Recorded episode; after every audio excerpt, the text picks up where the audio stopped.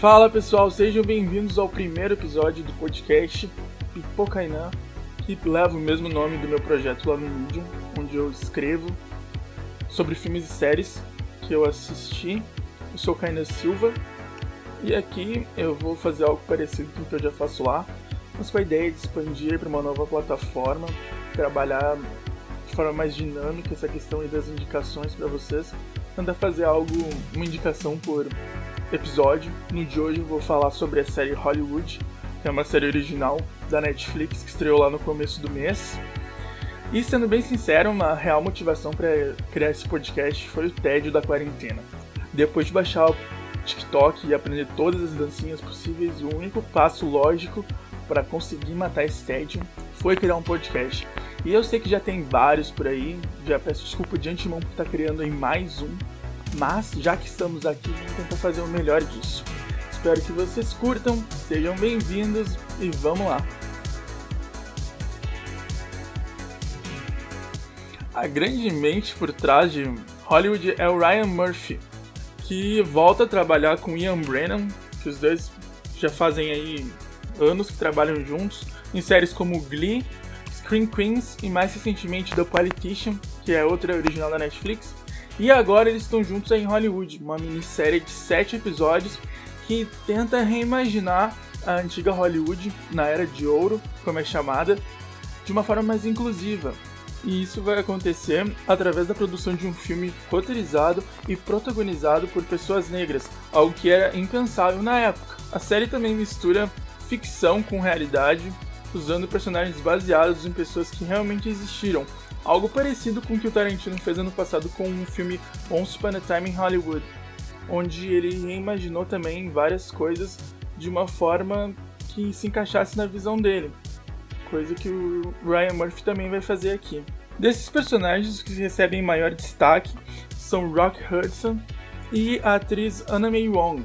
Rock teve de lidar durante toda a sua carreira com diversos boatos sobre sua sexualidade, mas as pessoas só receberam uma confirmação de fato de que ele era homossexual depois da morte dele. Já a Anna May Wong foi atriz de ascendência asiática a se destacar primeiro nessa, nesse tempo de Hollywood.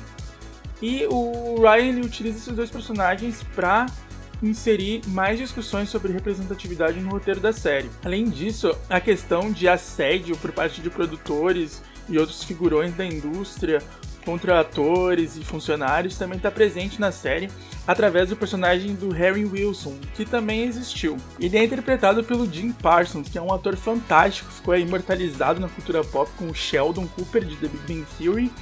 E ele é muito versátil, porque aqui ele interpreta um personagem completamente diferente. Outro grande nome do elenco é a Queen Latifah, que interpreta a personagem Red McDaniel, que foi a primeira, na vida real, a primeira atriz a receber um Oscar, a primeira atriz negra a receber um Oscar, na categoria de melhor atriz coadjuvante. Falando um pouquinho também do enredo, sem spoilers, temos aí nosso protagonista Jack Castello, que volta da guerra e decide buscar o sonho dele de ser um grande astro de Hollywood.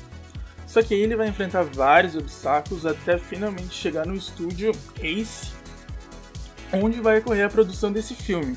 E começa uma coisa que é muito legal na série, que é poder acompanhar todo o processo de criação de um filme, desde a parte onde é escolhido o roteiro, onde o roteiro que vai ser transformado em filme, até a pré-produção, todo todo o processo que os produtores fazem para conseguir transformar esse filme em realidade, as filmagens, pós-produção, tudo isso é mostrado na série, o que é bem legal e para quem gosta de filmes em geral vai gostar bastante de acompanhar isso. Apesar de parecer um pouco utópico em alguns momentos, é bem legal o que a série faz de mostrar o quanto um, um pa primeiro passo pode revolucionar toda uma indústria e de como, apesar de ser a série ser ambientada na série de Hollywood, vários desses problemas permanecem até hoje, seja o assédio ou o racismo ou a dificuldade que cineastas negros têm de se destacar no mercado.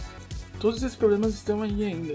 E a série mostra que um grupo de pessoas que decide fazer algo diferente já pode fazer uma grande diferença e do quanto isso é importante. Mesmo tratando de todos esses temas super sérios, a série também se permite ter humor, várias risadas aí são garantidas e fica aí a indicação. É bem rapidinho, sete episódios em dois dias a gente consegue maratonar E super vale a pena por todas essas questões aí. Espero que vocês assistam e curtam e tenham gostado do episódio também. Semana que vem eu volto. Deixem seu feedback por aí em alguma das redes sociais. Muito obrigado por terem escutado e até a próxima.